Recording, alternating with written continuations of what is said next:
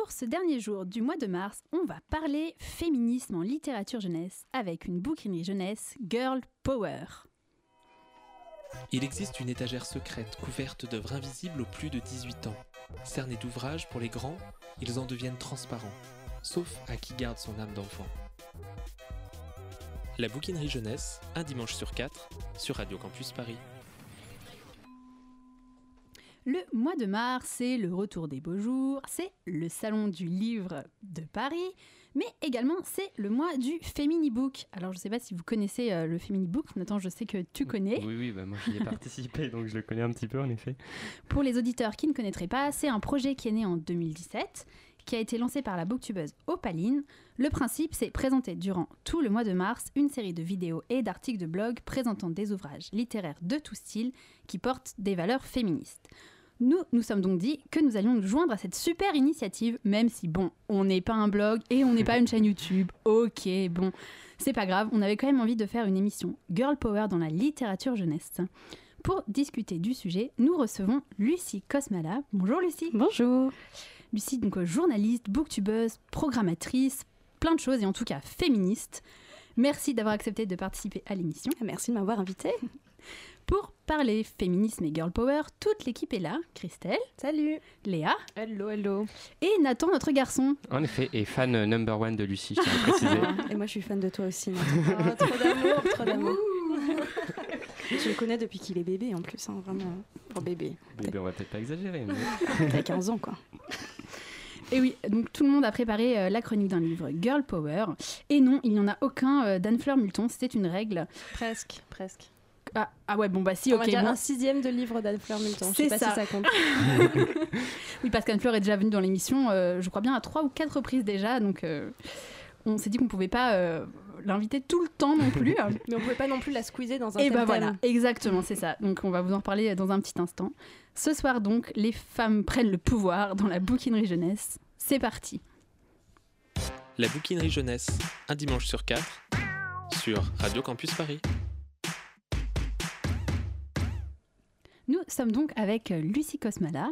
Lucie, euh, bienvenue. Merci, je suis ravie d'être là. Alors du coup, euh, Girl Power, le féminisme, c'est un sujet que tu connais puisque tu as pu le traiter sous différentes formes chez Mademoiselle, Oui, tout à fait. sur France Inter éventuellement. Oui, oui, ça m'arrive de glisser des petits livres euh, bien féministes, hop là. c'est Là tu lu mon petit loup, Exactement, ouais. Sur ta chaîne YouTube, Ouais, ou encore lors des tables rondes que tu as programmées sur la scène Young Adulte à Livre Paris cette année. je propage la bonne parole un peu partout, c'est vrai. Alors donc voilà, on est vraiment ravis de t'accueillir autour de ce thème passionnant et très large sur lequel bah, en fait on pourrait parler sans doute des heures. hein. Mhm. Je me suis dit que pour commencer, on pourrait essayer de définir un peu le féminisme, juste pour qu'on sache un peu de quoi on parle. Alors déjà, pour commencer, je suis allée voir la définition euh, sur le Larousse, tout simplement, et ça nous dit mouvement militant pour l'amélioration et l'extension du rôle et des droits des femmes dans la société. Voilà. L'idée, en gros, hein, c'est euh, juste que les femmes et les hommes soient des citoyens égaux. Donc c'est pas uniquement les femmes, c'est pour ça qu'au début je vous le disais, on est aussi avec Nathan. Le féminisme, c'est pas qu'une histoire de femmes en fait. Ouais, non, tout à fait. Je pense que c'est bien de le rappeler qu'on n'est pas là pour écraser les hommes. On est juste pour essayer d'avoir les mêmes droits qu'eux. Euh, voilà, c'est tout ce qu'on demande. C'est pas grand-chose finalement. Et alors, euh, en littérature jeunesse, euh, comment toi, déjà, tu es tombée dans la littérature jeunesse? On va fa- faire le lien ensuite. Alors, je suis tombée dans la marmite de la littérature jeunesse assez tardivement, euh, vers 20 ans en fait, quand j'ai découvert en fait euh, un livre qui s'appelait Loulou lors de ma troisième année de licence de lettres modernes, où il y avait une, option littérature jeunesse. Euh, pardon. Et du coup, c'était tout nouveau pour moi. Moi, je sortais d'études littéraires très très snob, et du jour au lendemain, en fait, on m'explique un livre pour enfants comme un texte de littérature classique, et je me dis. Oh, mais c'est génial, c'est mignon, c'est joli et en plus c'est intelligent. Je me suis dit très bien, c'est ça que je vais faire dans ma vie. Et euh, j'ai eu la chance du coup, au moment où je finissais ma troisième année de licence, il y avait euh, un master euh, qui ouvrait, un master de littérature jeunesse. Et voilà, a commencé mon, mon formidable périple dans, dans, dans ces livres, tout simplement. Alors, tu as fait euh, du coup toutes sortes de métiers euh, différents. C'est vrai. J'ai du mal à choisir. j'ai toujours pas choisi d'ailleurs. Est-ce que tu as l'impression qu'à chaque fois, euh, comment dire, quand tu t'empares de ces questions euh, féminisme, littérature jeunesse, euh, tu, est-ce que tu présentes ça toujours de la même façon ou pas en fait? En fonction des différents, euh, des différents jobs que j'ai pu avoir, c'est Oui, ça? c'est ça. Est-ce que c'est toujours euh, la même personne que tu t'adresses ou pas forcément? Non, c'est pas forcément la même à la même personne que je m'adresse parce que bon, quand j'ai travaillé pour des, euh, des maisons d'édition qui étaient euh, militantes, euh, c'est un hasard, hein, vraiment, j'ai été sollicitée par des maisons d'édition qui étaient militantes, donc je fais très bien. Euh, là, je enfin, je m'adressais plutôt à des professionnels ou à de la presse parce que j'étais attachée de presse pour ces maisons d'édition, donc je ciblais euh, bon, des gens plus ou moins concernés. Après, quand je suis arrivée chez Mademoiselle, là, je m'adressais plutôt à un public euh, 15-25 ans. Mademoiselle, c'était quand même un site qui revendiquait euh, voilà, une patte féministe. Euh, C'était un, un public qui était déjà assez sensibilisé à ce genre de problématiques. Donc c'est vrai que quand je présentais des livres qui avaient euh, voilà, ce, ce côté un peu féministe, un peu, un peu girl power, ça faisait des cartons à chaque fois, voilà, on va Ah. pas se mentir. Et sur la Tulu Mon Petit Loup, c'est vrai qu'on on est sur une toute autre cible parce qu'on est le dimanche soir à 19h55 avant le masque et la plume. Donc on est un petit peu moins dans le côté 15-25 euh, web et pop culture, etc. On va plutôt s'adresser à des adultes. C'est bien parce qu'on peut écouter la bouquinerie jeunesse, puis ensuite, juste C'est après, exactement la même chose. c'est aussi le dimanche euh, C'est 19h, complémentaire. donc c'est bien. Et là, c'est vrai qu'on va plus s'adresser à des adultes, euh, quoique c'est aussi un public très familial, mais bon, c'est plutôt adultes, euh, les parents en fait qui vont chercher des recommandations pour leurs enfants ou euh, les grands-parents, ou voilà. Donc c'est quand même des publics assez assez différents. Est-ce que toi, il y a un de ces métiers, on va dire, du coup, que tu as préféré? Ah non non, vraiment pas du tout, parce que tout a été extrêmement complémentaire. Donc c'est terrible ma vie. Je vraiment, je suis déjà très indécise dans ma vie, mais en plus, euh, en plus voilà, je, je fais des choses très très bien. Et ce qui est très chouette, c'est que chaque métier a nourri les autres en fait. Euh, par exemple, pour euh, la programmation que j'ai fait à Livre Paris là cette année, c'est pour ça que j'ai une voix un petit peu nasillarde. hein, je sors de 4 jours de salon, excusez-moi pour ça. On y était tous, donc. Voilà. Bah, je me suis vraiment beaucoup nourrie de ce que j'ai fait euh, chez Mademoiselle. Euh, non seulement des thèmes sur lesquels j'ai pu être sensibilisée euh, quand je travaillais là-bas, mais j'ai aussi fait appel à toute la culture à laquelle j'ai pu faire appel cette année, que ce soit celle de YouTube, voilà, celle du net d'un point de vue général. J'ai un petit peu mélangé tout ce que j'ai pu faire auparavant dans, dans cette programmation. Donc je me demande quel va être, je ne sais pas encore quel va être mon prochain métier. voilà, je, je ne sais pas encore, mais je pense que je vais du coup peut-être mettre un peu de livre Paris maintenant euh, dans, prochain. tu vas. Est-ce qu'il y a eu des moments euh, dans ta vie professionnelle, par exemple là, à Livre Paris dernièrement, ou à un autre moment, où tu t'es dit, ah, là, ça y est, j'ai réussi quelque chose, j'ai réussi à transmettre ma vision de la littérature jeunesse, ça, ça marche, quoi? J'ai la chance d'avoir cette euh, satisfaction assez régulièrement quand même. Euh, c'est vrai que Livre Paris, c'est quand même la plus grosse manifestation littéraire de France. Et j'ai vraiment eu carte blanche totale pour euh, faire ce que j'avais envie de, de faire. Et euh, j'ai pu faire des tables rondes sur la culture du viol, voilà, des grosses ambiances, sur des thématiques plus, plus féministes. Et et j'étais vraiment très heureuse en fait de pouvoir ouvrir aussi cette vision qui est présente dans les livres et de montrer qu'en fait euh, les livres pour enfants ils sont et pour adolescents ils sont complètement dans l'air du temps et euh, ils parlent du monde actuel ils parlent de la société actuelle et ils ont en plus euh, la possibilité de faire réfléchir les, les jeunes sur euh, leur avenir même sur leur présent et ouais régulièrement en fait je me dis Eh, yes j'ai réussi un truc pas mal là quand même. Est-ce que toi, quand tu étais petite, tu te retrouvais dans la littérature jeunesse? Bah, je la... en fait j'en T'as lisais pas lu. pas T'as énormément. commencé. Euh, Bah, j'avais vraiment très très peu de choses. Euh, J'ai eu euh, Martine Petite Maman, Wow, Ah, extrêmement féministe. Voilà. Mais j'ai eu aussi un Caroline, donc tu vois, ça contrebalançait quand même beaucoup. On avait d'un côté la, la gamine qui s'occupe de son petit frère et l'autre euh, la petite blondinette qui part euh, en Antarctique avec euh, son équipe de- de- de- d'animaux trop cool. Quoi. Donc finalement, ça, ça contrebalançait. J'ai lu euh, des contes, j'ai eu euh, l'adaptation de Toy Story en livre, tu vois, mais j'ai petite, j'ai pas eu vraiment beaucoup de livres. Et, euh, et après, quand j'ai grandi, quand je lisais des, des romans, bon, je suis tombée dans la marmite Harry Potter, hein, comme, beaucoup de, comme beaucoup de personnes de mon âge, mais je lisais aussi des trucs euh, très réalistes, euh, sociaux. euh, oui, il y a un divorce dans ma famille, et du coup, la gamine doit choisir entre son père et sa mère. Enfin, c'était pas forcément des trucs que je, que je connaissais, mais j'ai eu vraiment une phase très euh, livres très sociaux. Donc je ne sais pas pourquoi j'en suis arrivée là dans ma vie, parce que mes j'ai pas l'impression que mes lectures m'aient vraiment construite. Et heureusement, hein, si on se réfère à, à ce que je viens de citer. Mais c'est vrai que j'ai découvert très tardivement en fait, toute la richesse de la littérature jeunesse. Donc j'espère montrer moi et euh, être suffisamment active au quotidien pour essayer de, de faire la promotion de cette littérature pour tous les enfants ou, voilà, ou jeunes gens qui sont dans la même situation que moi, qui ne savent pas toutes les choses merveilleuses qui se font.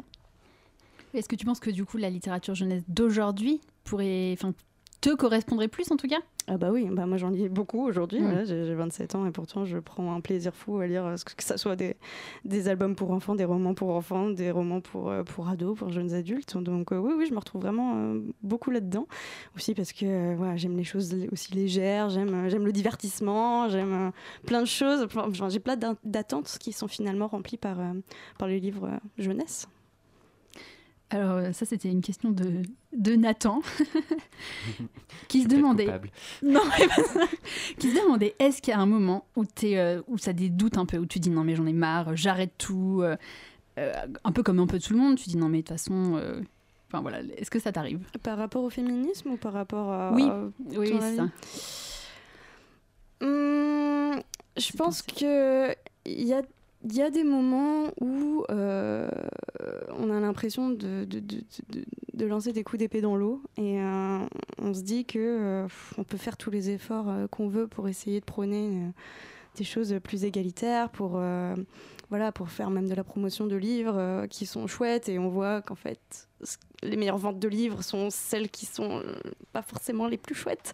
Euh, Il y a parfois des sentiments de, coups d'épée dans l'eau et vraiment beaucoup aussi euh, plus généralement vis-à-vis du, féminisme. Voilà, quand on, en- enfin, je pense que moi en plus, j'habite à côté de Paris, je vis sans doute dans une bulle un petit peu où moi je suis très déconstruite et de temps en temps je me retrouve face à des situations que je comprends pas, enfin des situations d'inégalité ou ce genre de choses. Je me dis mais en fait j'avais, j'avais pas l'impression que ça existait dans la vraie vie. Donc oui, ça m'arrive d'avoir des moments de découragement, mais je suis bien entourée. Je, voilà, j'ai des amis qui sont très engagés euh, pour le féminisme. J'ai des amis qui sont dans le milieu de la promotion de la littérature jeunesse. Donc, je crois que le secret dans, dans les moments de découragement, c'est juste d'avoir des gens autour de soi qui prennent le relais quand on est un peu, euh, quand on est un peu fatigué de tout ça.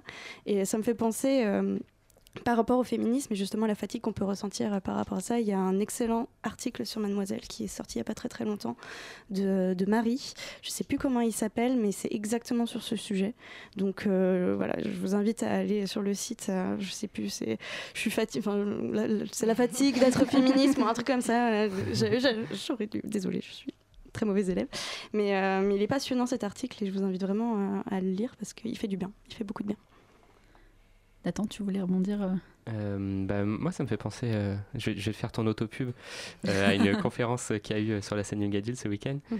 où il me semble qu'il y a un moment, euh, c'était celle euh, sur, euh, je sais plus le sujet bien sûr, enfin c'était celle où il y avait euh, Esther Reporter et Mhm. euh, Alex Latuada. C'était la et- mienne. Ouais, voilà, c'était celle de, la désobéissance. Je suis le mauvais élève qui n'a pas retenu euh, les bienfaits de la désobéissance. Eh bien, il y a un moment où ils ont abordé ce thème avec Mm. Esther, il me semble, où elle disait que qu'il était essentiel à certains moments d'aller se ressourcer. Alors, je sais plus quel était le, le moment exact de la conférence et je sais plus où elle disait qu'elle allait se Mhm. ressourcer. Donc, pour le coup, ça va pas apporter grand-chose. mais, euh, mais ouais, elle disait qu'il y a des moments où c'est important de, de sortir de ça pour... On parlait de la euh, fiction en fait et euh, du fait que toutes les fictions ne sont pas engagées, que ce soit pour le Mhm. féminisme ou autre chose, Mhm. et euh, que les fictions non engagées, les fictions de divertissement, ben, ça permet aussi de se ressourcer et euh, justement après de mieux s'engager, de, Mhm. bah, de sortir un petit peu voilà de ces luttes quotidiennes pour aller faire autre chose aussi. Et donc on, on parlait voilà du fait que toutes les fictions n'ont pas besoin d'être engagées, mais qu'elles servent quand même aussi à quelque chose.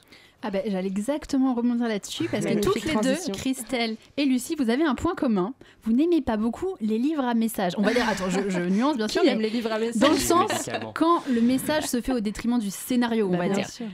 Est-ce que Lucie, tu veux réagir là-dessus? Bah, c'est enfin les livres qui prennent leurs gros souliers euh, pour euh, dire euh, enfin ouais pour, pour véhiculer une idée un petit peu euh, pédagogique.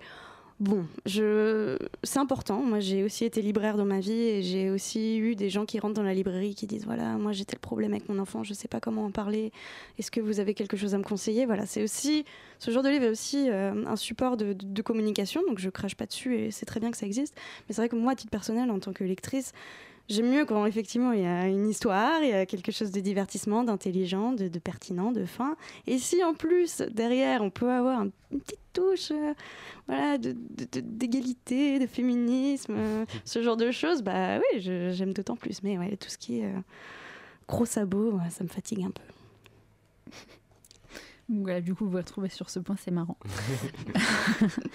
est-ce que hum, est-ce qu'il y a des livres que tu conseillerais ou des auteurs à suivre particulièrement euh, si on s'intéresse voilà euh, si on veut des livres un peu girl power.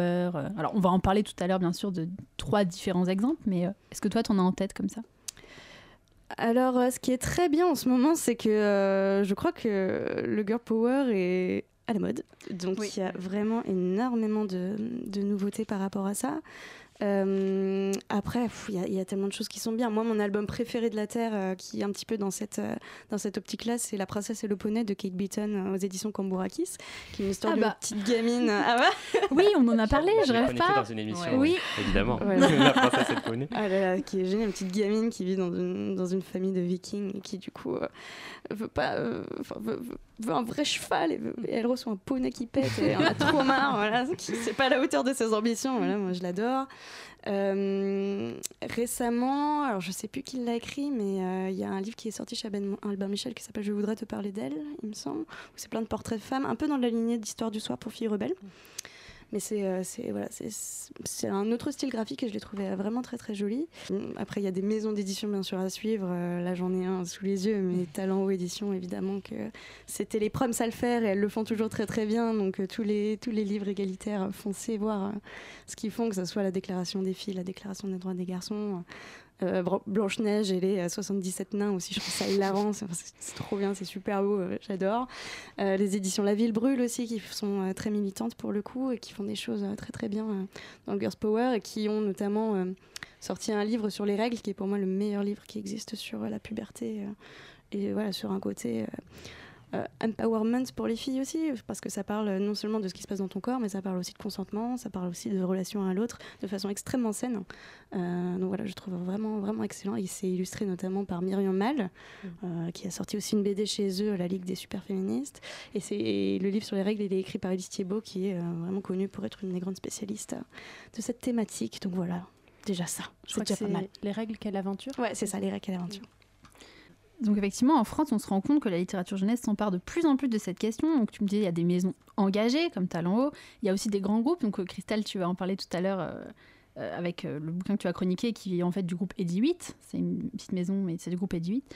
Du coup, je me demandais, est-ce qu'on peut pas se poser la question, est-ce que les lignes, elles bougent vraiment, ou est-ce que c'est une mode, comme, comme tu disais tout à l'heure, comme un peu les vampires et les dystopies en leur temps? Moi, j'adore le fait de me dire que le féminisme aujourd'hui est commercial. Alors, je vais peut-être choquer des gens, mais c'est quelque chose dont je me suis rendu compte aussi euh, pour avoir bossé sur Mademoiselle euh, pour la musique, où en fait, il y a plus en plus de, de groupes de filles euh, hyper euh, girls power et euh, c'est bon, t'es mon ex Mm. et euh, je m'en fiche et j'ai pas besoin de toi et tout.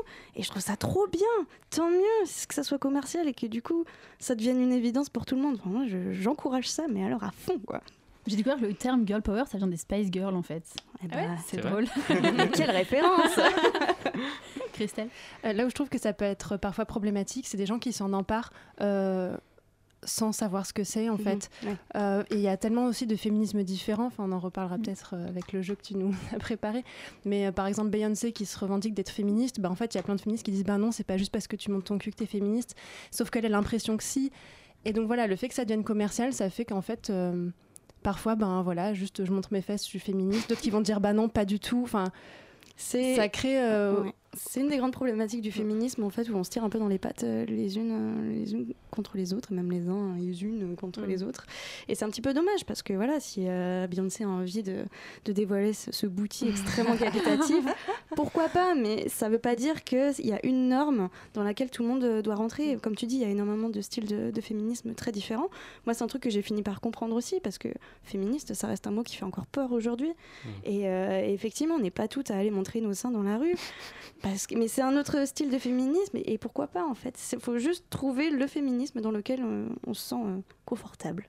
Puis finalement, je pense qu'il y a aussi euh, dans ce que vous dites sur euh, Beyoncé ou sur euh, les différents styles de féminisme, c'est que même si c'est peut-être à la mode, que ce soit en littérature ou dans la pub d'ailleurs, il y a plein d'entreprises qui utilisent ça juste pour faire du pinkwashing, comme Ouais, on dit, juste pour Mm. se, se dédouaner et dire ouais, nous, on soutient le féminisme.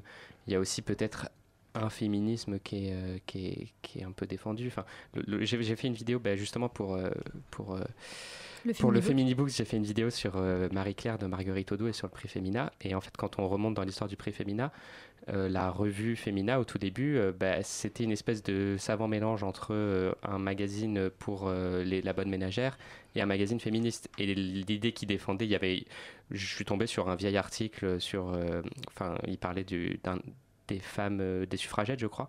Et la conclusion de l'article, c'était un truc du style bah, le féminisme, c'est bien, mais pas celui qui dérange, pas celui qui fait que la femme, la, la, la, la, femme qui est à la maison, elle va devenir. Elle va, elle, va, se masculiniser parce que c'est disgracieux. Enfin, c'est quelque chose comme ça. Mm.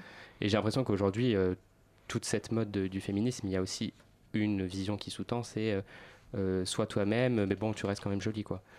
Donc, euh, enfin, je pense euh, sincèrement que... Je suis d'accord avec toi, Nathan. Je suis vraiment d'accord. Et d'ailleurs, toute cette discussion et ce que tu disais tout à l'heure, tu parlais d'albums qui présentent des figures de, femmes connues.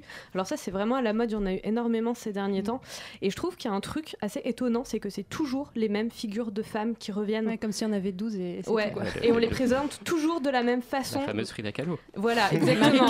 typiquement, typiquement Frida Kahlo et euh, et s'il y a des trucs, ça me fait beaucoup rire dans la manière dont elles sont présentées parce que typiquement, Frida Kahlo, c'est une icône de la bisexualité. Et généralement, cette info, elle est complètement passée à la trappe dans ce genre euh, de, de, de, petits recueils. Donc c'est ce que hmm. tu dis. Euh, et, et, confiance en toi et de la force en toi, mais reste quand même bien dans les normes de la société d'une certaine façon. quoi. Hmm. Donc ouais, je suis d'accord avec toi, Christelle, quand tu dis, quand tu dis que, ce que tu, ce que tu disais tout à l'heure sur le fait que voilà, euh, les, infos, elles sont présentées, mais on sait pas qu'on les maîtrise, enfin, on les maîtrise d'une manière marketée. Ouais, voilà. Pour lire aussi pas mal de manuscrits de gens euh, qui se posent des questions sur leur écriture et qui me demandent de leur faire des retours.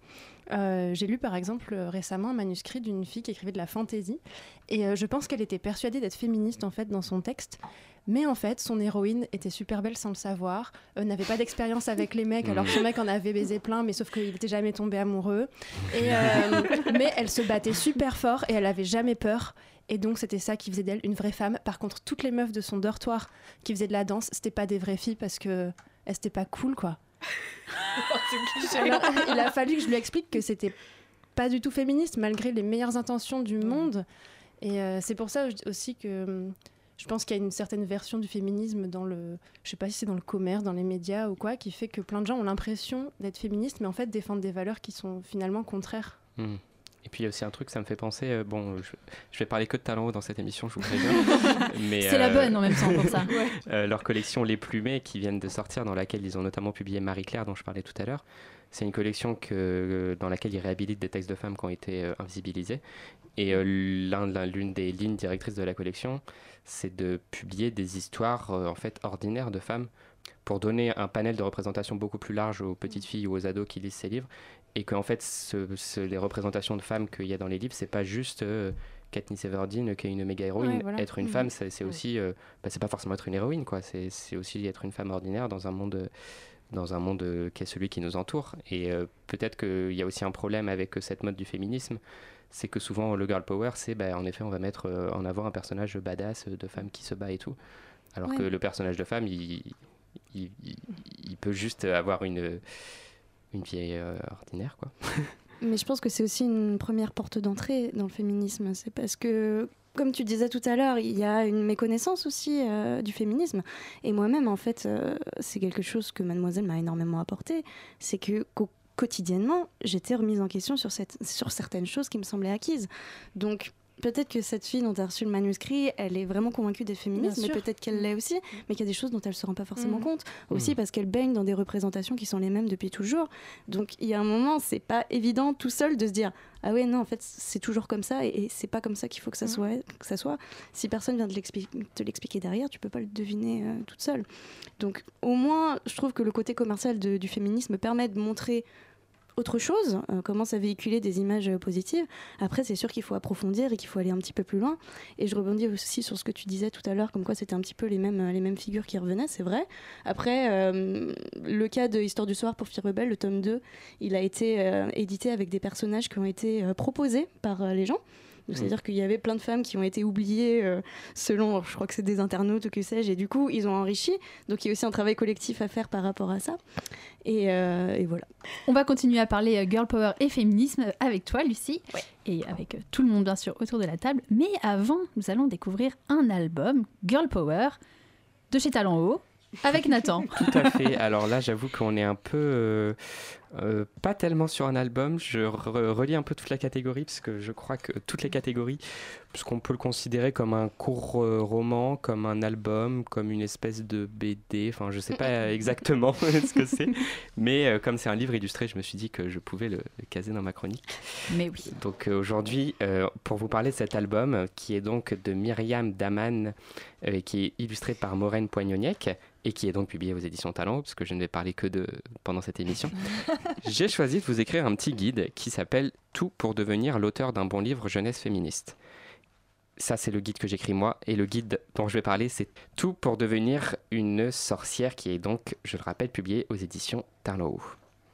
Ok, donc euh, en fait, tu vas nous révéler euh, tous leurs secrets euh, d'éditeurs féministes, c'est ça? Évidemment. Ah bah dis donc, je sais pas si elle va être contente. Non, allez, je vous révèle quand même ce secret. Excusez-moi, talent haut. Étape 1, tu prends des figures de contes pour en faire des symboles. Tu prends une figure traditionnelle, de conte ou de légende, tu approfondis un peu les histoires dans lesquelles on les trouve, puis tu en extrais l'essence pour en faire euh, ni plus ni moins des symboles. Ici, par exemple, l'autrice a choisi les princesses, avec un traitement peut-être un peu plus classique, et donc un peu moins mal- malin que la revanche des princesses, dont Christelle va parler plus tard, désolé, je spoil. Euh, et donc elle a pris le modèle des princesses, elle a été les chercher dans les contes, et elle a décidé de les transformer en sorcières, qui est un peu une figure féministe forte aujourd'hui. Étape 2, tu ne te contentes pas de ça, si tu veux pas que ça retombe comme un soufflet, mais tu renverses les codes. Donc si la princesse en prend euh, pour son grade dans cet album, euh, la sorcière, elle, est complètement pimpée. L'autrice nous fait passer d'une vision un peu horrible, la sorcière avec son nez crochu, ses verrues et ses sorts néfastes, devant lesquels d'ailleurs les sorcières de l'album sont, sont étonnées et offusquées. Elle passe de cette vision horrible à une vision plus cool de la sorcière. Alors, à quoi est-ce qu'elle ressemble, la sorcière du 21e siècle? Euh, bah, T'as qu'à lire l'album. Oh non, non, pour, pour de vrai, j'y viens. Euh, avec mon étape 3 euh, et les étapes suivantes, délivre un message positif avec rire et douceur. Pour les rires et les douceurs, à vrai dire, tu fais comme tu veux, mais ici ça déborde tellement il y a de douceur et de rire. L'autrice, je le disais, rend complètement hype la façon d'être une sorcière. Elle est belle à sa façon parce qu'elle a choisi à quoi elle veut ressembler. Elle est forte et indépendante parce qu'elle a décidé de s'assumer comme sorcière, avec son chez-soi bien à elle qu'elle a trouvé par ses propres moyens, etc. En gros, tu prends un message dérivé du soi toi-même, tu y mets beaucoup de bien- bienveillance et le tour est joué. Étape 4, n'oublie pas la diversité. N'oublie pas que les sorcières, euh, les filles et les femmes d'aujourd'hui, il y en a des tas dans le monde et elles sont toutes extrêmement différentes. Je pense qu'on est d'accord pour dire qu'il y a autant de façons d'être femme que de femmes sur Terre, en fait, tout comme il y a autant de façons d'être humain que d'être humain sur Terre. Bref, ça fait beaucoup. Alors je te demande, je te demande pas de mettre, de toutes les mettre dans ton livre, parce que la représentation, pour la représentation, c'est un peu ennuyant. Mais si tu peux varier un peu les plaisirs, comme le fait si bien l'illustratrice de ce livre, c'est cool. Si tu peux écrire un livre sur une façon d'être femme en particulier, sans l'imposer comme un modèle, c'est cool aussi. Si tu peux tout simplement participer à la diversité des voix en littérature jeunesse, c'est méga cool. Étape 6, tu ajoutes des dessins. Bon, cette étape, c'est pareil, c'est un peu comme tu as envie, mais dans ce livre, en tout cas, il y a beaucoup, beaucoup de dessins et ils sont incroyables. Parce que ça dépend qui dessine, quoi. Voilà, c'est ça.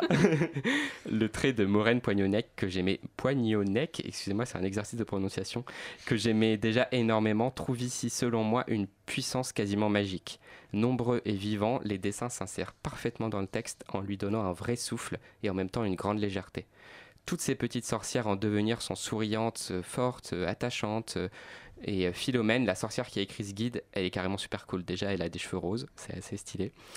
Et, euh, c'est un dessin coloré, dynamique, détaillé, aérien, dont je suis absolument fan. Bon, bon, Nathan, reprends un peu tes esprits. Euh, c'est quoi l'étape 7 Ouais, ouais, excuse-moi, je passe à la suite. Étape 7, bah, fais rêver tes lecteurs et lectrices. C'est le plus important. Tu as beau leur dire d'être elles-mêmes, si elles ne croient pas en elles, ça n'arrivera pas. Tu as beau leur dire de renverser les codes ou de se battre, si elles sont découragées, ça sert à rien. Tu as beau leur dire d'être heureuses, si elles sont en colère, c'est inutile. Alors que si tu insuffles un peu de rêve dans tout ça et une pincée d'espoir, je pense qu'elles iront loin, nos princesses et nos sorcières. Et alors donc finalement, qu'est-ce que ce livre nous apprend? Et bien ce livre, en plus donc d'apprendre aux petites princesses à devenir de terribles et magnifiques sorcières, est très drôle et nous délivre effectivement au passage quelques apprentissages essentiels pour la vie de tous les jours. Il nous apprend d'abord la liberté, parce qu'il faut sortir des moules préconçus, sortir de sa coquille, déployer ses antennes, ne pas rester quand on sent qu'on est dans un panier de crabes. Stop, attends, c'est bon. Je, je crois qu'on a compris la métaphore. Enfin, ou pas trop d'ailleurs. Euh. une dérive sur le thème des crustacés parce que j'essaye de, de sortir des codes de l'humour. Mais bon, si vous n'avez pas compris. Euh, le livre nous apprend aussi l'autodérision parce qu'on peut rire de tout, à commencer par soi. La subversion parce qu'on n'a jamais, ça n'a jamais fait de mal à personne, sauf peut-être aux clichés et aux abrutis. À bien rigoler parce que c'est la meilleure arme contre la méchanceté. Ça nous apprend aussi le marketing de sorcière parce qu'un peu de pragmatisme, c'est toujours très utile. Et ça nous apprend d'ailleurs que le client est rat parce qu'il faut bien rêver mais pas vivre dans l'illusion. Et enfin, il ne faut pas écouter les livres, mais plutôt leur désobéir. Bah euh, attends, euh, du coup, s'il faut lui désobéir, bah il sert à rien ton guide? Bah si, finalement, il faut juste lire le guide avec un brin d'impertinence et le refermer en se disant qu'on ne va pas l'écouter, mais plutôt tracer son propre chemin. Alors s'il y a bien un truc que vous devez retenir de cette chronique, c'est que vous ne devez rien en retenir. ne suivez pas tous les conseils que je vous ai donnés, mais faites à votre sauce et goûtez à la vie de sorcière libérée. Merci beaucoup, Nathan. Tout pour devenir une sorcière de Myriam Daman et Maureen Poignonnec. C'est donc chez Talent, bien sûr. Il est maintenant l'heure de la confrontation. Alors, euh, le féminisme, euh, c'est un thème euh, qui fait, comment dire, débattre, on va dire. Et comme notre jeu, nos livres contraires, le jeu dans lequel deux chroniqueurs s'affrontent sur une question et doivent défendre une œuvre et leur point de vue. Pour cette émission Girl Power, forcément, ce sont les deux filles de l'équipe qui s'affrontent, Christelle et Léa. Pour les départager, un jury de choix. Lucie, il va falloir être attentive. Je serais intraitable. Nathan et moi. Alors, la question est quelle œuvre jeunesse aurait gagné à être plus féministe? Est-ce que vous êtes prête? Yes. Yes. Qui commence? C'est moi. Alors, c'est parti. Bon. Même si on, a, on en a lu qu'un album ou deux, je pense que autour de cette table, on connaît tous Martine. Ah N'est-ce pas, Lucie ouais.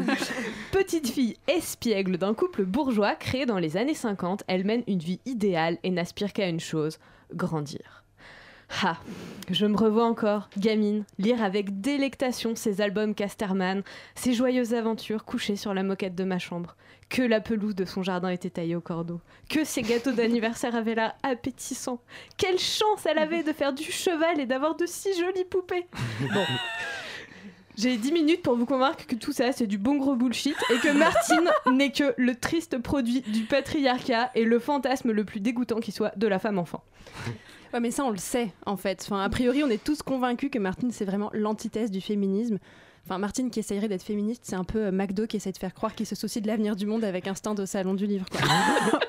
Donc voilà, dès le départ, on sait que c'est foireux comme plan. Non, moi sur cette battle, j'ai pas voulu jouer la facilité. Alors je me suis dit que j'allais parler d'une œuvre que j'aime profondément, qu'on aime tous, et de montrer en quoi un livre peut être à la fois un chef-d'œuvre sur le plan littéraire et un désastre sur le plan éthique. Et c'est pour ça que je vais tenter de démolir l'une de mes œuvres préférées de tous les temps, qui a inspiré des dizaines de réinterprétations et d'adaptations, et qui est même considérée par certains spécialistes comme un texte féministe. J'ai nommé Peter Pan. Tu sous-entends que j'ai choisi la solution de facilité, Christelle Totalement. Alors que toi, tu fais du réchauffé avec une œuvre dont tu nous as déjà parlé Ah là là, tu peux, tu peux critiquer McDo hein, et ses fast-food réchauffés. Alors que Martine, je suis certaine que personne autour de la table ne l'a ouverte depuis au moins 10 ans. D'ailleurs, vous avez déjà relu un bouquin ou revu un film des années après et été super méga malaisé, dérangé par un détail qui vous avait complètement échappé? Non, parce qu'il y a une alerte rouge sur Martine, hein, et pas des moindres, c'est l'alerte plan culotte.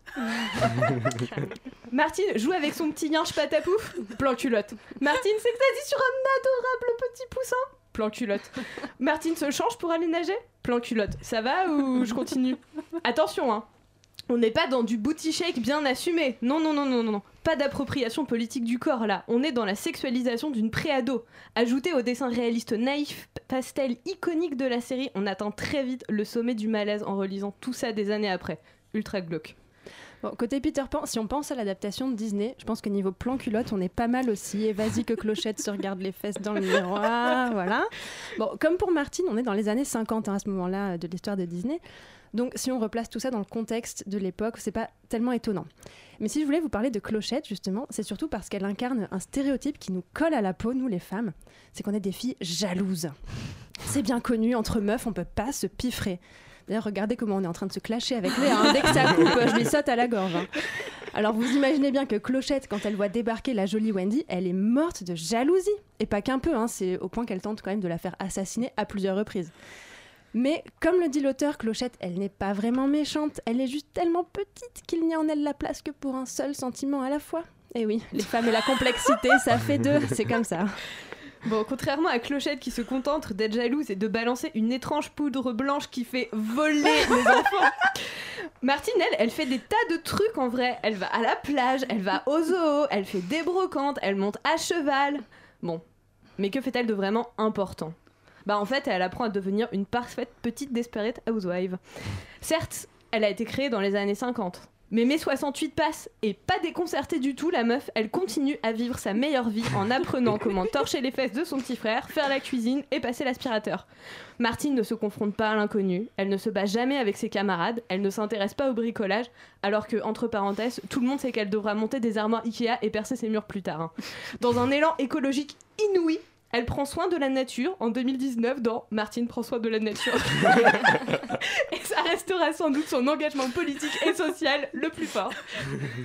Non, mais en même temps, vous en connaissez beaucoup des gamins de 8 ans qui sauvent des migrants en mer ou qui manifestent avec les Femen. On n'est pas tous des Greta Thunberg. Hein. Moi, à 8 ans, ma plus grande ambition, c'était de manger des petits écoliers en chantant les musiques du Roi Lion. Donc bon, je lui en veux pas trop à Martine. hein. Mais parlons plutôt de Wendy, parce qu'elle aussi, elle a des ambitions tout à fait honorables dans la vie. À savoir être la maman des enfants perdus, coudre, raccommoder, faire la cuisine et leur raconter des histoires. Et elle a le droit, hein, elle a vraiment le droit, mais c'est tout Wendy, sérieusement, c'est tout? Faire la soupe à des gamins qui oublient ton nom d'un jour à l'autre au point de même plus avoir le temps de sortir, ça te suffit? Ben non, ça lui suffit pas, mais qu'est-ce que vous voulez, cette pauvre Wendy? Elle a pour seul modèle sa mère, Madame Darling, et elle enseignera comment être une bonne mère à sa propre fille, Jane, qui l'enseignera aussi à sa fille Margaret. Et James Barry finit par nous annoncer que ce cycle continuera pour toujours. Happy ending C'est pas avec la famille Darling qu'on va libérer les femmes, je vous le dis. Hélas, les aventures écologiques de Martine n'ont pas fonctionné et elle raccroche le tablier en 2009. Oui, on dirait qu'elle a fait le tour de toutes les activités disponibles pour les petites filles. Mais bon, nul n'est défini par son enfance dans la vie, et je souhaite aujourd'hui à cette jeune fille de se rebeller contre ses deux pères. Des hommes d'ailleurs, pleins de bon sens. Interrogé par Libération sur le dossier culotte, le dessinateur de la série déclare Ouais, dans les années 50, les fillettes, elles avaient des jupes courtes. Bah, je n'y peux rien, hein. Aujourd'hui, elles ont le nombril à l'air. Ah, mais cette mode-là, hein, Martine, elle s'y mettra pas. Ok, mec. Donc, quand c'est toi qui montres la culotte des gamines, c'est d'accord. Mais quand les préados du monde réel s'habillent comme elles l'entendent, c'est berk. Ah, je pense que ce monsieur reprendra bien une grosse louche de patriarcat sur ses lentilles. Bon, de mon côté, j'ai à peu près fait le tour des principaux personnages féminins de Peter Pan, ce qui en dit déjà long sur le degré de féminisme du roman. D'ailleurs, au test de Bechdel, le roman échoue lamentablement. hein. Le test de Bechdel, c'est un test assez basique pour évaluer grossièrement la représentation ou la sous-représentation des femmes dans la fiction. Et donc, ça pose trois questions. Question 1, est-ce qu'il y a au moins deux femmes nommées par leur nom et leur prénom dans l'œuvre? Bon, là, oui, on a, même si elles ont toutes le même nom de famille, hein, Wendy Darling, Madame Darling, Jane Darling. On va dire que ça passe. Ensuite, est-ce qu'elles parlent de quelque chose entre elles qui est sans rapport avec un homme? Eh ben non, raté, voilà. Euh, bah parce qu'en fait, les filles du roman, elles passent leur temps à se disputer pour attirer l'attention de Peter, ou on l'a dit, à s'occuper des gosses. En plus, ça leur sert vraiment pas à grand chose hein, d'attirer l'attention de Peter, parce que quand Wendy, elle demande à Peter des années plus tard comment va Clochette, vous savez ce qu'il lui répond? Non. C'est qui celle-là? Je m'en souviens plus. Bon, elle a dû mourir comme toutes les autres. Oh. Elle a dû crever, c'est pas grave. Bah, ça valait vachement le coup de se sacrifier pour lui. C'est chaud le coup de clochette, j'étais passée à côté de ça, franchement. Bon, heureusement, Martine, elle n'est pas morte. Et je suis même certaine qu'elle a encore de beaux jours devant elle. Bah oui, elle a du potentiel, cette petite. Sinon, tous les malins, là, sur Internet, ils s'amuseraient pas à détourner ses célèbres couvertures avec des Marqui- Martine prend sa carte du Parti communiste, Martine reçoit des dick pics, ou encore Martine fait du vélo bourré. Je vous invite d'ailleurs à faire un geste pour cette malheureuse victime du patriarcat et aller sur le Martine Cover Generator, où vous pourrez détourner vous-même une couverture de la série avec le titre de votre choix. Avec un peu de chance, elle sortira ainsi, enfin, des années 50. You go, girl. Bon, allez, moi de mon côté, j'ai exagéré, j'avoue. Il reste quelques personnages féminins dans Peter Pan. Il y a par exemple Lily la tigresse, qui a un nom stylé, qui est la fille d'un chef indien et qui sert surtout de faire valoir à Peter quand il réussit à la sauver des griffes des. Il y a Lisa aussi, on l'oublie souvent, elle, c'est la jeune servante des Darling qui, d'après l'auteur, ne comprend rien aux nobles intentions de Mr. Darling. Et les sirènes, elles sont trop belles, les sirènes, et elles sont... Et elles sont trop belles, quoi et, euh, et aussi, elles essayent de noyer Wendy parce que, ben, c'est une fille. Et voilà. Et euh, ah si, je sais, il y a Nana, cette brave Nana qui protège férocement les enfants dont elle a la charge et qui est une chienne. voilà. Donc on récapitule, hein, des filles jalouses, un peu bêtes, mère avant tout et une chienne. Voilà, super. Mais croyez-moi, ça ne m'empêchera pas de continuer à lire Peter Pan, parce que si on commence à brûler en place publique tous les auteurs qui ne voient pas le monde comme nous, eh ben il restera bientôt plus grand-chose sur les étagères des bibliothèques. Eh bien, bravo les filles. quel, quel débat. Ça va pas être facile de vous départager. C'est clair. Euh, D'ailleurs, j'étais tellement préoccupée, enfin, genre à fond dans le truc que j'ai même pas réfléchi. Donc, je vais laisser Lucie commencer. Honneur aux invités. Moi, je pense que je vais opter pour, euh, pour Peter Pan parce que Martine, il n'y a tellement plus rien à faire en fait. C'est c'est pas possible. Le, le chantier est trop immense pour qu'on réussisse à sauver quoi que ce soit que euh, Peter Pan, ça me semble plus insidieux en fait. C'est plus dans des petits détails justement. on- C'est que quand on se penche dessus qu'on se rend compte qu'en fait les personnages féminins sont nuls. Et je trouve que c'est beaucoup plus important d'aller euh, chercher ce genre de personnage plutôt que Martine qui. Bon, euh, allez, bye Martine. Pauvre Martine. Et en même temps, on peut pas trop lui en vouloir à ce bon vieux Barry. euh, C'était il y a un petit moment quand même. c'est sûr, c'est sûr. Nathan? Ben, moi, j'y réfléchis pendant, mais à chaque tour, je passais à la. Je me disais, ah, je vais voter Léa, je vais voter Christelle. Mais non, je suis désolé, malgré euh, son éternelle mauvaise foi, je vais voter pour euh, Christelle. elle est fourbe, mais elle gagne. Comment on gagne quand on n'est pas fou Je sais pas. On peut être loyal et fair play. Bon, bah du coup, euh, j'ai même pas besoin de voter, c'est bien.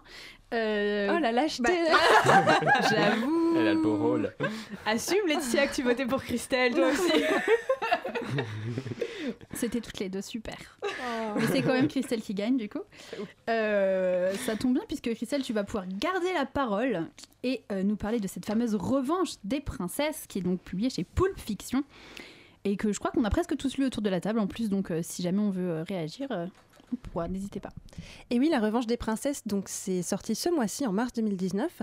C'est un livre qui contient six nouvelles, écrites par six autrices. Et donc ce recueil rassemble des grands noms de la littérature jeunesse française. On a Anne-Fleur Milton, Clémentine Beauvais, Carole Trébor, Alice Brière-Haquet, Charlotte Bousquet et Sandrine Beau. Et le tout est illustré par Kim Consigny. Alors c'est plutôt pour quelle tranche d'âge? Euh, toutes les nouvelles s'adressent plutôt aux préados, puisque c'est le principe de la collection euh, de la maison Pulp Fiction. Mais les textes proposent divers niveaux de lecture qui permettent, euh, selon les textes, de les adresser à des plus grands. En tout cas, ce qui est sûr, c'est que si vous aimez la littérature jeunesse, et notamment les autrices du livre, bah, vous prendrez beaucoup de plaisir à voir toutes ces grandes plumes réunies ici dans la bonne humeur, quel que soit votre âge. Alors pourquoi ce titre, La Revanche des princesses? Qu'est-ce qu'on leur a fait exactement pour qu'elles veuillent se venger, ces princesses Bah, tout simplement, on les a obligés pendant des siècles à se conformer à un modèle souvent très étroit et contraignant. Du coup, dans chaque récit, on va trouver une interprétation différente de ce que c'est être une princesse, des désagréments que ça peut causer et des manières dont on peut prendre sa revanche. Alors, on a certaines nouvelles qui sont très modernes, qui proposent une vision contemporaine, un peu décalée de la princesse. D'autres, au contraire, reprennent la structure, le ton, les codes des contes traditionnels. Euh, c'est par exemple le cas de Carole Trébor, qui nous raconte l'histoire ben, d'une jeune princesse enfermée dans la plus haute tour du château, comme bien des princesses avant elle. Sauf que là, c'est parce qu'elle est trop laide pour le roi, la reine et toute la cour. Donc vous l'aurez compris, dans cette nouvelle-là, ce sont les critères normatifs de la beauté qui sont dénoncés en filigrane. Et d'ailleurs, la thématique du corps, elle est très présente dans les nouvelles, ça m'a marqué. Euh, les autrices utilisent à plusieurs reprises, sans s'être concertées, j'imagine, la métaphore de la peau gratte, du costume trop étroit, de la démangeaison, pour faire ressentir concrètement au lecteur le besoin de liberté de leurs héroïnes, qui sont enfermées, euh, on l'a dit, dans des tours, dans des cages, mais aussi dans des rôles sociaux. En parlant de rôle, il y a une des princesses qui joue littéralement un rôle. Oui, c'est la princesse Badane Fleur, Milton, euh, qui joue chaque soir dans le théâtre des contes son rôle sempiternel de princesse. Et c'est super amusant parce qu'on voit les coulisses, le loup qui se prépare, euh, le petit chaperon rouge qui se maquille, les costumiers qui habillent les personnages. Voilà, j'ai trouvé ça super chouette. Et donc cette princesse, elle voudrait jouer non pas un autre rôle, mais jouer le sien autrement. Et c'est ce dont on parlait tout à l'heure. J'ai trouvé ça particulièrement intéressant. Parce que dans ce texte, on nous dit pas que vouloir être euh, princesse c'est nul, et que finalement euh, les seules filles valables ce sont celles qui se battent à main nue, qui parlent très fort, qui pleurent jamais, Euh, bref, disons-le, qui se comportent comme on a l'habitude de voir se comporter des garçons. Et c'est souvent malheureusement ce qu'on trouve dans des textes, comme je le disais, qui se veulent féministes, mais qui en fait font juste de leurs héroïnes des mecs avec des seins et des longs cheveux. Et ça, j'avoue, ça me gonfle. Non, ici, on dit en creux aux jeunes lectrices qu'elles ont le droit d'aimer le rose et les paillettes, et que ça ne fait pas d'elles des filles moins intéressantes, moins cool. On leur dit simplement qu'elles ont le droit d'aimer absolument tout ce qu'elles veulent, rose ou pas, paillettes ou pas, et ça fait du bien. Bah, on en parlait tout à l'heure, euh, je croyais que tu détestais les textes à message. Mais totalement, j'ai pas changé d'avis. Mais tout ça, comme je disais, c'est dit en creux. Évidemment, on sait qu'on lit un livre féministe, mais les histoires, elles sont drôles, les personnages sont vifs, l'écriture, elle est enlevée. Bref, on lit et on s'amuse avant tout, et en même temps, on réfléchit un peu, ce qui fait pas de mal. Est-ce que tu as une nouvelle que tu as préférée parmi les six? Oui, alors vous allez dire que je Clémentine fais du Je suis sûre voilà. que c'est celle-là. Je rejoins le fan club. Mais c'est pas juste parce que c'est elle. Moi, ce que j'ai adoré, c'est la manière dont elle revient aux sources du conte, parce qu'il y a des passages d'une cruauté affreuse dans son texte, qui est en vers libre, voire carrément trash, euh, qui sont expédiés en deux lignes, sans émotion, voire avec une sorte de joie perverse, un peu comme euh, dans la version de Cendrillon des frères Grimm. Vous savez, à la fin, on nous dit laconiquement que ses belles-sœurs se font crever les yeux par des pigeons, et que voilà, c'est censé être la fin heureuse du conte. Et j'adore. Je trouve ça super audacieux de la part de Clémentine Beauvais de revenir à ça à une époque où on aseptise beaucoup les histoires pour enfants. Alors que c'est justement cette face sombre des histoires qui les fascine et qui leur permet aussi de projeter leurs pulsions, leurs pensées morbides, plutôt que de les intérioriser et de ne pas savoir quoi en faire en fait, et après de devenir des délinquants, des harceleurs, des terroristes ou pire, des gens qui n'aiment pas Game of Thrones parce que c'est beaucoup trop violent. Alors ouais, c'est sûr, c'est pas Dora l'exploratrice, mais si tes parents t'avaient lu Blanche-Neige, bah t'aurais pas peur de Game of Thrones, crois-moi, hein, ça n'a rien. en termes de violence, euh, c'est bon. Bref, je vous laisse découvrir aussi le glaçant Zoo des princesses d'Alice Brière-Aquet, les accents écologiques du texte de Charlotte Bousquet, et Michel Philibert, une licorne qui louche dans la nouvelle de Sandrine Mm. Beau, et sans oublier les illustrations pétillantes de Kim Consigny. La bouquinerie jeunesse, un dimanche sur quatre, sur Radio Campus Paris. On va maintenant, euh, comme prévu, faire le petit jeu qu'on réserve euh, toujours à notre invité. Alors, euh, Lucie, pour une fois, on s'est dit qu'on allait faire un jeu, mais qui n'est pas uniquement. comment dire Il n'y a pas de vrai faux et c'est pas uniquement avec toi. C'est un jeu féministe ou pas. Le principe, c'est que je vous donne le nom d'un personnage de roman et que vous me dites si, selon vous, il est féministe ou pas. On va s'écharper. Non, je rigole. Voilà, alors je sais qu'on pourrait en plus faire un mémoire sur absolument chacun des personnages. hein. Donc l'idée c'est d'ouvrir le débat et éventuellement de déconstruire un peu nos héros favoris comme l'a fait Christelle tout à l'heure. La première c'est Lyra, dans la croisée des mondes de Philippe Pullman. Féministe ou pas? Moi je dis oui. Allez, je me lance. Elle est plutôt débrouillarde. euh, ouais, je pense qu'on peut la mettre euh, dans les premières héroïnes vraiment euh, fortes euh, qu'on a eues dans cette littérature. Léa? Ah, moi, pareil, euh, Lyra, elle est géniale. Pour moi, c'est Ulysse, mais au féminin. Menteuse, euh, roublarde, euh, héroïque. euh, elle, a, elle est formidable, elle est complexe, elle est pétrie Mm. de qualités et de défauts. C'est un modèle. ours. Elle a un ours. Ultra stylé. Christelle, L'argument, l'argument. massif. Ouais, non, je, je- je les rejoins toutes. Elle est, elle, est, elle, est, elle est cool, mais en même temps, elle a ses failles, quoi. C'est Mm. quelqu'un de- d'humain, en fait. Alors, on en a parlé un peu tout à l'heure. Katniss, Hunger Games, Suzanne Collins. Moi, je trouve que oui, quand même. même si je l'ai un peu démonté tout à l'heure. non, en fait, je trouve que c'est l'une des. Enfin, j'ai l'impression que dans la littérature young adulte, c'est l'une des premières à avoir amené ce modèle-là, et que en même temps, euh, elle, c'est une héroïne, mais forcée. Elle le voulait pas. Elle a été propulsée là-dedans, et, euh, et du coup, toute la complexité de la série est qu'elle est entre euh, le fait qu'elle est héroïne et qu'elle le veut pas. Léa? Euh, moi, je suis hyper partagée sur Katniss parce Ouais. que je trouve que elle a. elle- en fait, c'est un personnage qui n'évolue pas. C'est-à-dire qu'elle est la même à la fin qu'au début, malgré tout ce qu'elle a traversé. Euh, elle a les mêmes aspirations au début, c'est-à-dire vivre tranquillement dans le fin fond de son district, qu'à la toute fin de la série. Et je trouve qu'en fait, ce parcours, euh, il est dommage parce qu'elle a vécu tellement de choses, elle a fait tellement de trucs, elle a appris tellement de choses. Et en fait, euh, bah, j'ai l'impression qu'elle n'évolue pas et que voilà. Et du coup, ça me fait me dire que. bah, il y a un truc pour moi euh, chez Katniss. Elle est pas si féministe. Ouais, je, Lucie suis, je, suis- je rejoins vraiment euh, Léa. J'arrive pas trop à, à savoir parce qu'il y a un côté malgré elle aussi qui me dérange un peu, alors qu'on aurait plutôt envie d'un côté ouais, empowerment euh, total. Elle est badass, hein, Katniss, y a pas de souci, mais c'est vrai qu'il y a quelques moments où t'as envie de lui dire qu'est-ce que tu fais? Enfin, bouge-toi un peu. Une de ses préoccupations majeures, c'est de choisir entre Gail et Pita. Ouais, Moi, c'est ça qui me. Love interests sont vrai. particulièrement présents tout au long de la série. Ouais. Bon, Katniss mitigée donc. Fifi Brin d'Acier. Bah ouais, quand Carrément même. Tout le monde est d'accord Fifi. Bella de Twilight. Stéphanie Meyer. Suivant. On peut pas la sauver, non Rien, de, rien pour la sauver Bella elle se contente d'être une victime en fait, Mm. et c'est ce qu'elle est. Elle est victime euh, de la vision de la femme dans laquelle euh, son autrice euh, l'a enfermée en fait. Elle est, elle est victime pendant toute la série, elle est passive. Et euh, la pauvre, quoi. J'ai l'impression qu'elle, pour le coup, elle est prisonnière de sa tour euh, et de, des, des clichés euh, Ouais, je. C'est un peu la Martine des vampires, quoi. Ouais. En plus, Ouais, ouais. Elle est mormone, non Ouais, Stéphanie Meyer, ouais, je crois. Ouais, donc Mm. vraiment à partir de là, c'est bon. c'est fini. On a sauvé. Bon, alors là, je vais euh, déclencher euh, un débat euh, qui est déjà très vif sur la- les internets. La Hermione. Je pense qu'on peut aller écouter notre émission sur Harry Potter, dans laquelle on a dû longuement en parler. Moi, j'ai envie de dire oui. Oui. Moi, j'ai vraiment envie de dire Parce aussi, que euh, vraiment, si elle n'était pas là, euh, l'histoire, elle serait peut-être finie au bout du premier tome, concrètement. Donc, elle est un peu paumée, et je crois que c'est ce qui la rend aussi euh, attachante. Elle a, je pense qu'elle est aussi un peu victime de, de, de- de tout son environnement, parce que se faire harceler tout le temps, Mm. euh, voilà, elle est tout le temps en train de se faire rabaisser, ce qui fait que pour elle, c'est pas forcément évident tout le temps de, de reprendre le pouvoir. Mais justement, je trouve que pour le coup, dans son cas à elle, ça participe au fait de construire un, un personnage féministe complexe, qui n'est pas une machine de guerre, Mm. qui a Mm. aussi ses fêlures, Ouais. mais euh, c'est plutôt positif. Et puis, je, trouve ça rejoint un peu ce que disait euh, Christelle tout à l'heure quand tu as parlé de la revanche des princesses, où en gros, tu as le droit d'être une petite fille et de vouloir être une princesse aujourd'hui. Ben, Hermione, euh, c'est peut-être un personnage euh, qui, a- qui est en partie badass, mais elle a aussi envie euh, d'avoir un amoureux et d'aller au bal du lycée. Quoi. Enfin, Mm. Finalement, euh, c'est ça qui la rend complexe aussi. Quoi. Ouais, c'est ce que j'allais dire, c'est qu'Hermione, en fait, ce qui fait du bien, c'est qu'elle, c'est une fille comme nous. Enfin, vraiment, elle se fait harceler parce qu'elle est pas assez belle, elle se fait ensuite harceler parce qu'elle est trop belle, et puis, enfin, il y a toujours un truc qui va Ouais. pas avec elle. Et en fait, c'est juste une vraie fille, quoi. Donc ça fait du bien aussi. On va très bien. On a sauvé Hermione. C'était finalement plutôt cordial et calme. L'apocalypse a été évité pour un mois encore. Tant, tant, tant. Bon, allez, un facile. Mireille Laplanche, Les Petites Reines, Clémentine Beauvais. Ah bah oui. Méga féministe. Bon, Christelle, euh, de toute façon, t'étais. euh, non, je rigole, on est tous d'accord. Nathan, il est au moins aussi fan que moi. Alors, hein. ouais, un dernier qui était pour embêter Nathan. Elisha, Toby Lolness, Timothée de Fombelle. Non, mais c'est pour m'embêter, mais c'est un peu moi qui te l'ai soumis aussi. Oui. C'est-à-dire que moi, je trouve que. Moi, je dirais oui, parce que je trouve que c'est quand même. Enfin, c'est quand même un personnage euh, féminin qui se laisse pas marcher sur les pieds, quoi.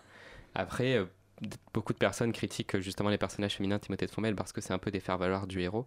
Donc, en ça, je pense qu'on peut les critiquer. Mais Elisha, euh, enfin, c'est Elisha, quoi. Je sais pas, moi, c'est. Il y a pire, quoi. Il y a pire. c'est clair. Moi, je la sauve à coup sûr. En Lucie tout cas, notre réalisateur hoche de Ouais. la tête derrière la donc sachez qu'il y a une fois Ah. de plus pour un- un- une Elisha féministe. Oui, bah moi je suis d'accord avec ce que vient de dire, euh, vient de dire Nathan. J'ai pas grand chose à rajouter de plus, mais oui, je suis plutôt d'accord. Bon, bah super, merci beaucoup à tous pour ce petit jeu. On va maintenant parler non pas d'une, non pas de deux, non pas de trois, mais de quatre bandes dessinées avec Léa. Effectivement, aujourd'hui c'est une chronique un peu spéciale puisque, mieux que de vous présenter un livre, je vais vous parler d'un projet éditorial. Lancé cette année, Kinaï s'est donné pour mission de proposer des comics bien particuliers aux jeunes lecteurs français. Son nom vient de la fusion entre les mots anglais kin, avisé, et eye, l'œil. Pourquoi de l'anglais? Parce que cette jeune structure, fondée par Romain Galland, qui a vécu et travaillé aux États-Unis, souhaite promouvoir la richesse de la production BD jeunesse américaine. Alors, uniquement américaine, du coup? Oui, Pourquoi Parce- Elle a quelque chose de spécial, la BD américaine Ouais, ouais, elle a quelque chose de spécial. Elle est très différente de la nôtre en fait. Elle est plus moderne, plus décomplexée. Elle n'hésite pas à aborder, sous le, sous le format très feuilletonesque, feuilletonesque pardon, des comics, des histoires qui sont souvent plus originales et audacieuses que celles de la production française traditionnelle. C'est le cas des titres sélectionnés donc par euh, Romain Galland pour Kinaï, qui, en plus de présenter des graphismes aussi divers que travaillés, racontent, pour certains, pour la plupart, l'histoire de jeunes filles. Ah, et du coup, c'est ce qui fait le raccord avec le thème de notre émission d'aujourd'hui, j'imagine. Et alors, quels univers nous proposent de découvrir ces histoires? Alors, le premier que j'ai sélectionné, Diesel, l'album s'appelle Diesel, raconte avec un trait qui fusionne les influences manga et comics le destin héroïque de Dee. C'est une jeune fille plongée dans un monde à la croisée du western et ce qu'on pourrait appeler du diesel punk, euh, sur le modèle du steampunk. Euh, donc, plongée dans ce monde, la jeune fille ne possède qu'une chose, le vaisseau vil de son défunt père. Elle y vivote au sein d'une petite communauté et n'attend qu'une chose, avoir ses 18 ans pour en prendre les commandes mais sera-t-elle à la hauteur de cette responsabilité? Le second album, L'assistante de Baba Yaga, nous plonge dans le monde réel, dans un monde réel mais teinté de la magie des contes. En conflit avec son père, la jeune Masha va fuguer et marcher sur les traces de sa grand-mère en devenant l'assistante d'une sorcière mythique, Baba Yaga. la petite, empathique, maligne et pouvant compter sur sa grande connaissance des contes populaires, euh, va, euh, euh, va essayer de passer le test pour devenir l'assistante. Le troisième comics que j'ai choisi de- d'aborder aujourd'hui, c'est il s'appelle Space Battle Lunchtime. Alors le titre est assez délirant et le comics c'est un mélange assez délirant entre Star Wars et Top Chef, tentette sociale à la Doctor Who. On y suit les aventures culinaires de Peony, une petite humaine catapultée dans un concours de cuisine galactique. Sabotage, alliance improbable et plats empoisonnés, tous les moyens sont bons pour écraser ses adversaires et devenir le meilleur chef de la galaxie. Trois héroïnes avec des préoccupations très différentes, mais on l'a dit tout à l'heure, c'est pas parce qu'on met une héroïne en scène qu'elle est nécessairement girl power. Exactement. Et c'est pourtant le cas de ces trois histoires pour des raisons très différentes, justement. Dee, l'héroïne de l'aventure Dieselpunk, est plutôt égoïste et têtue. Malgré l'énergie débordante qu'elle dégage, elle n'est pas tellement appréciée par ses semblables. Elle va devoir grandir et apprendre le sens des responsabilités. Et en fait, je trouve qu'il est plutôt rare d'avoir une héroïne en jeunesse avec ce type d'enjeu narratif. C'est souvent réservé à des mecs tête brûlée, ça. Donc c'est cool. Quant à Masha, l'apprentie sorcière, elle souhaite marcher sur les traces de sa grand-mère, son modèle, qui a elle-même été l'assistante de la Baba Yaga dans sa jeunesse. On est donc dans la transmission et le transgénérationnel de femme à femme, ce que je trouve aussi plutôt rare en fait dans la BD jeunesse aujourd'hui. Quant à Péonie, la petite cuisinière, elle veut se trouver, elle se prouver et prouver aux autres qu'elle a l'étoffe d'une grande chef. Elle est toute mimi dans son design, elle est plutôt réservée et sa cuisine c'est des myriades de cupcakes et de tartes toutes roses. Donc c'est plutôt quelque chose de traditionnellement attribué aux femmes et à la féminité. Mais Péonie assume ça et elle ne se contente pas de se laisser résumer par cet aspect de sa personnalité, elle souhaite aussi se hisser parmi les meilleurs. Voilà. Et toi, du coup, euh, même question qu'à Christelle, c'est laquelle que tu as préférée de ces trois séries dont tu nous as parlé? Alors, perso, moi j'ai eu un gros coup de cœur pour les aventures de la petite cuisinière de l'espace, Péonie. Donc dans Space Battle Lunchtime, que vous pouvez trouver en librairie. Ça démarre sur les, sur les chapeaux de roue, c'est carrément plus fun que les émissions de cuisine dont ça s'inspire, et l'héroïne est craquante. Le premier tome se termine sur un cliffhanger de malade, et je n'ai qu'une envie, c'est d'avoir le tome 2 entre les mains pour connaître la suite et la fin de l'histoire, puisque c'est une histoire en diptyque. N'hésitez pas à vous le procurer, il est sorti le mois dernier. Pour conclure, moi qui suis fan de kids comics américains, surtout ceux dérivés de mes séries animées préférées comme Steven Universe, Adventure Time ou Gravity Falls, je suis ravie de pouvoir découvrir de nouvelles œuvres sur le marché français. J'ai hâte de voir ce que cette jeune maison, Kinaï, va publier et je lui souhaite de connaître le succès. Merci beaucoup Léa. Donc euh, les éditions Kinaï, on vous invite à aller découvrir ça. Merci beaucoup à tous. Euh, Lucie, où est-ce qu'on peut te retrouver sur ta chaîne YouTube euh, à peu près sur tous les réseaux sociaux du monde. Mais si vous voulez plus particulièrement des recos de livres et régulièrement des recos de livres sur voilà, des, des- des- des thèmes engagés, mon compte Instagram, je suis assez active là-dessus, c'est lucie.kosmala, K-O-S-M-A-L-A, c'est polonais, c'est pour ça. Sinon oui, Twitter, Facebook, YouTube, euh, partout, je suis une troubadour moi. Et ben voilà, n'hésitez pas donc à aller la suivre. Euh, pour conclure cette émission, je vais citer Nelly Chabrol-Gagne, qui est l'auteur de Filles d'album, c'est euh, chez l'Atelier du Poisson Soluble, et qui dit La littérature jeunesse s'adresse aux enfants, mais est faite exclusivement par des grandes personnes. Après, c'est à l'enfant de faire sa propre lecture et sa propre histoire. Faisons confiance aux enfants qui sont capables de renverser les stéréotypes.